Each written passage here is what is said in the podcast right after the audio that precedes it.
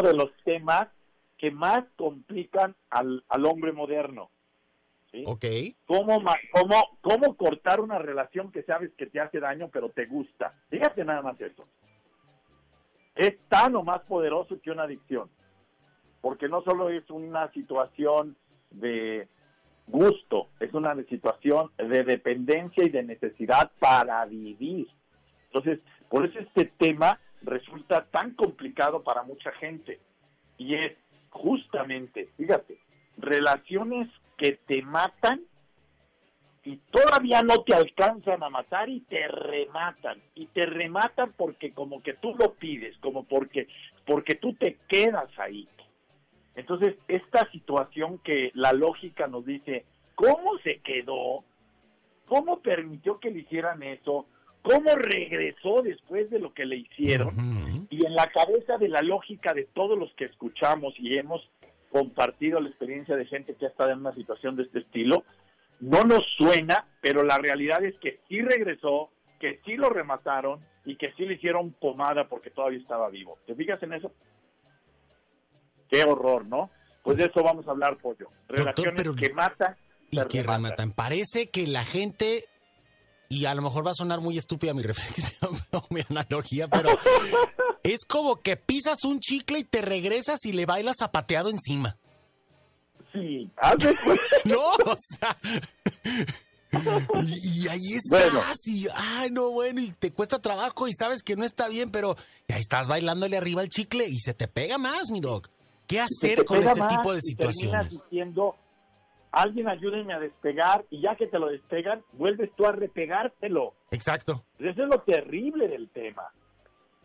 Mira, vamos a partir del primer principio. Y para empezar, tenemos que entender que la vida no es lógica, ¿ok? Entonces, que lo que a ti te parece correcto, al que lo está viviendo no. Y que el que lo está viviendo tiene una visión y una captación de lo que le pasa completamente diferente al que lo está observando desde fuera.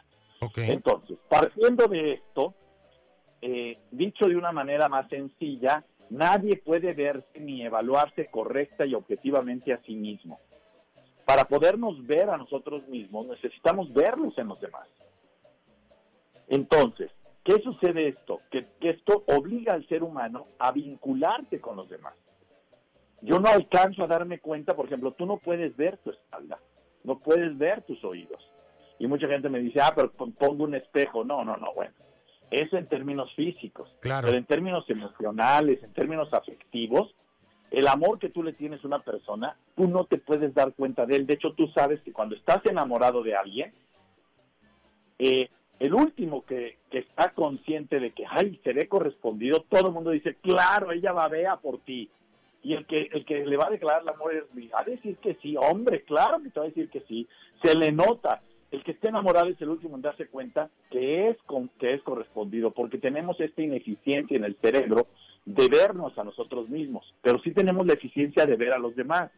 Por eso cuando tú cometes un error, no te das cuenta de él y cuando los demás cometen un error, rápidamente lo identificas y te parece obvio, porque el cerebro tiene esta falla. Al, al mismo tiempo, cuando alguien está enamorado, te das cuenta, ese quiere con esta. Pero el que está ahí metido no se da cuenta de que es correspondido, de que quieren con él. Lo mismo en las relaciones. Como tienes esta necesidad de conocerte a ti mismo, viene esta necesidad de que los demás te digan quién eres. Y de aquí viene el problema del qué dirán. Por eso es que a la gente le importa tanto el qué dirán, porque es una necesidad del cerebro de saber quién eres, cómo lo estás haciendo tú, qué también lo estoy haciendo. De ahí también el por qué nos preguntamos, ¿me puedes decir si lo estoy haciendo bien? Ah, caray, ¿que no te das cuenta de cómo lo estás haciendo? No, es normal.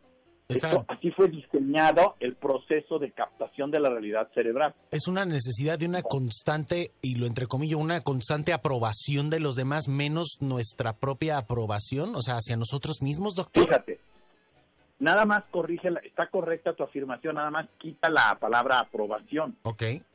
La palabra es conocimiento, sea aprobación o desaprobación. Ok. Es tú no te puedes conocer, no puedes saber qué pasa contigo realmente, necesitas la retroalimentación, la, la, la voz del otro que está afuera que te diga qué pasa contigo desde fuera.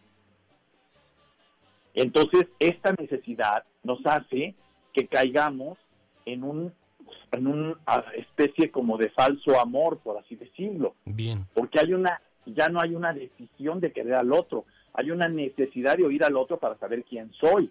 Y esta situación es la que nos lleva a relaciones que matan y rematan. Porque el sentido de la vida de una persona, cuando no está parada en la realidad, se vuelve ficticio al pedirle a otro que hable bien de él. ¿Me explico? Entonces, si yo no puedo tener la realidad, que por lo menos la gente diga bonito de mí. Hoy en día la gente no quiere ser aprobada, quiere tener likes. Exactamente. Hoy no quiere ser una persona, fíjate, no quiere ser una persona exitosa, quiere ser una persona feliz. Esto es grave. Porque nos hemos caído en lo que voy a mencionar ahora.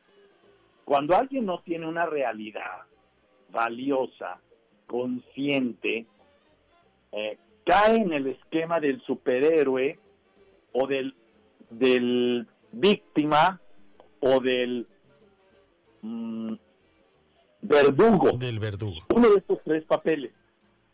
Entonces, cuando no te sientes significativo, te gusta jugar uno de estos tres roles. Y entonces, ¿qué hace? Primero, el que detona este triángulo de las Bermudas, este triángulo que hace perder a las personas, principalmente, no siempre, hay cada puede ocurrir de diferente manera, pero primero es la víctima. Fíjate, llega y te dice, él me pegó. Puta. Tú escuchas eso y dices, ¿quién? Porque sale tu querer ser él, héroe. Ella al decir, él me pegó, está siendo víctima y está necesitando ser rescatada. Y entonces el que tiene necesidad de ser héroe, de, de significar, porque su vida es una porquería, toma esa excusa para ver a quién me tengo que fregar. Ok.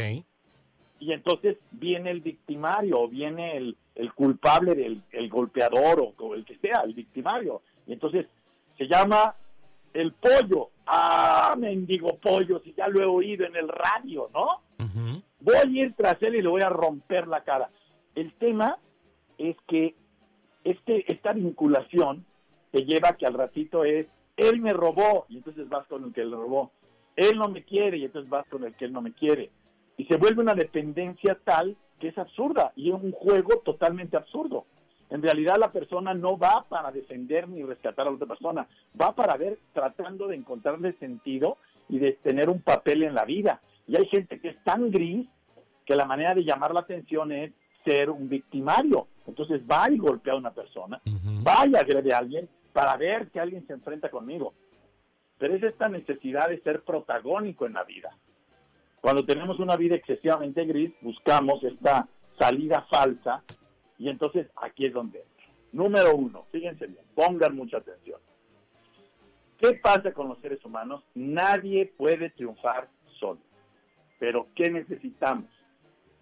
Casi siempre alguien en nuestra intimidad cerca y esa persona es una relación a la que llamamos novio, amigo, eh, familiar, lo que sea. El título me tiene sin cuidado. La elección de tu pareja, obsérvala, porque es el grado de amor que te tienes a ti mismo. Es para qué quieres a tu pareja y para qué te alcanza esa pareja. Dos preguntas basiquísimas. Hay parejas que sirven para reír, pollo. Entonces, hay parejas que sirven para ir al baile, hay parejas que sirven para ir a tomar un café, hay parejas que sirven para ser novia, otras para ser esposa, otras para ser inclusive madre. No revuelvas. Es, ¿Para qué elegiste esa pareja? ¿La elegiste para reír? No te cases con ella. Era una pareja que la elegiste para reír, para pasarla bien, para ir de baile. Y ya. ya le estás queriendo hacer todo. Eso es un error porque entonces esa relación te mata y te remata. Pero te mata y te remata porque le elegiste fuera de lugar. Le quisiste dar lo que algo, la elegiste para algo, y si tu elección es buena, bien. El problema está en que luego no hiciste el segundo paso. ¿Para qué le alcanza? Le alcanza más para hacerte reír, no para hacerte feliz, ni para hacerte una, tu pareja, ni para educar a tus hijos, ni para ser responsable. Entonces, aquí el tema está en que le pedimos demasiado a la pareja una vez que le elegimos para una sola cosa. Y entonces, ¿qué sucede con las relaciones? Te matan y te rematan porque no duran, porque nadie las llena, porque con facilidad lo mandas a la goma. Y todo por no completar dos dos pasos sencillos, simples y sencillísimos. ¿Ves? Y entonces, ¿qué sucede cuando empezamos a vivir esto? Que nos confundimos y creemos que es que él no dio el ancho. No, tú elegiste mal. Y no elegiste mal, a lo mejor elegiste bien, pero luego le pediste cosas para lo que no fue elegido y a eso a él no le alcanza. Pollo, si tú eres una persona eh, muy contenta, muy feliz, pues te alcanza para ser feliz una persona, pero a lo mejor no eres suficientemente trabajadora y no te alcanza para mantenerla. Entonces, si te eligen porque eres muy popular y muy feliz, qué padre. Pero luego la mujer dice, no, esto no me mantiene, espérate, lo elegiste para ser feliz y te sigues manteniendo riendo. El detalle es que él nunca fue elegido para que tú te, dejaras mantener por él. Y entonces, ¿qué sucede cuando le exiges que te mantenga al 100%? Pues que no da. Entonces, no le alcanza a él para completar tu deseo. ¿Por qué? Porque tú misma o tú mismo no te diste cuenta que quisiste jugar el papel de héroe. Este papel de héroe que todo lo puede. Discúlpame, el hombre real tiene límites y tienes que ser consciente de la realidad para que no le pidas a alguien lo que no te puede dar. Entonces, no manches. Y entonces, ¿qué haces del héroe? Lo haces el malo de la película. Él no me atiende, él no me cumple, él no me... o ella no me cuida. Por ejemplo, una mujer que la, la escogiste para hacerla lucir porque es guapísima, elegante, bien, fíjate para qué la quieres. Pero lo ya te casaste con ella, ya estás saliendo con ella y ahora la quieres para que te disfrute eh, en la intimidad eh, con gran pasión. A lo mejor ella, para eso, no le alcanza. Entonces, hay mujeres que físicamente son muy bonitas, pero en la intimidad no son buenas. Entonces tú tienes que quererla por bonita y no quejarte de que en la intimidad no te haga ningún tipo de, espectáculo genial. Es que debería, pues el debería no es, porque a ella no le alcanza para eso. A esa persona no le alcanza. Ahora, fíjate, lo mismo con el dinero y lo mismo con los empleados. Hay gente a la que tú contratas para la limpieza. Pues sí, pero no manches. El problema que tienen no es de limpieza. se, se, se, tronó una mesa, no la pongas a, parchar la mesa, no es carpintera. Ah, es que no sirve porque no me resolvió el problema de la, del cajón. A ver, la contrataste para limpieza, no le alcanza para eso. Exacto.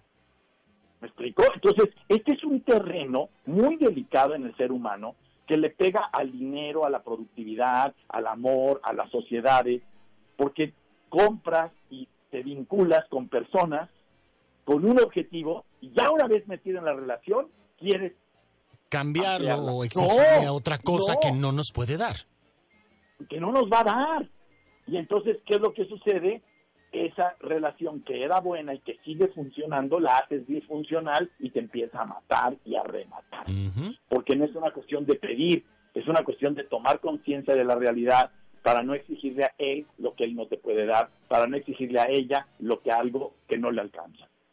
Pues ahora sí que... ¿Cuándo caemos en una relación así? Cuando nosotros somos responsables porque pedimos expectativas que no van. Exactamente. Y entonces aquí viene el tema, amar demasiado no es amar. Amar demasiado es negar el amor a ti mismo por querer complacer al otro. Wow. Y eso es una relación que mata. Doctor, me encanta, me encanta y de verdad que estoy completamente seguro que muchas de las personas que nos están escuchando en estos momentos eh, no les han caído 20, les han caído 50, 100 y todos los demás. Entonces, vamos a estar muy al pendiente. Por favor, compártenos tus redes sociales antes de despedirnos para que la gente pueda estar en contacto contigo. De todos modos, siempre te etiquetamos por ahí en la en la página de IXA y, para que la gente pueda estar haciéndote preguntas y todo, pero ¿dónde te encontramos en el resto de las plataformas? Claro que sí, Pollo. Mira, es www.drroch.mx, esa es mi página web. Y en todas las plataformas estoy, estoy en Facebook, en LinkedIn, estoy en Instagram, en Twitter, en, Twitter, Instagram, en todas, ¿no? Y el tema es el mismo nombre, es DR Roch Oficial. Perfecto. DR Roch CH Oficial. Y ahí está. Doctor, te mandamos un fuerte abrazo, deseamos que tengas una excelente semana y te agradecemos como Gracias, todos los martes tu intervención en Doctor Roch al aire aquí en Vamos para arriba. Un abrazote y nos marcamos la próxima mucho. semana. Claro que sí, Pollo. Transforma tu realidad para ti y para los seres que amas. Soy el doctor Roch. Un abrazo para todos. Gracias, Doc. Un abrazote. Ahí está el doctor Roch al aire. Qué interesante este tema. Yo creo que a muchos, a muchos nos ha pasado todo esto que nos ha estado contando el doctor Roch. Hay que tener cuidado. La manera en la que vamos eligiendo las piezas que conforman nuestro rompecabezas de la vida, ¿ok?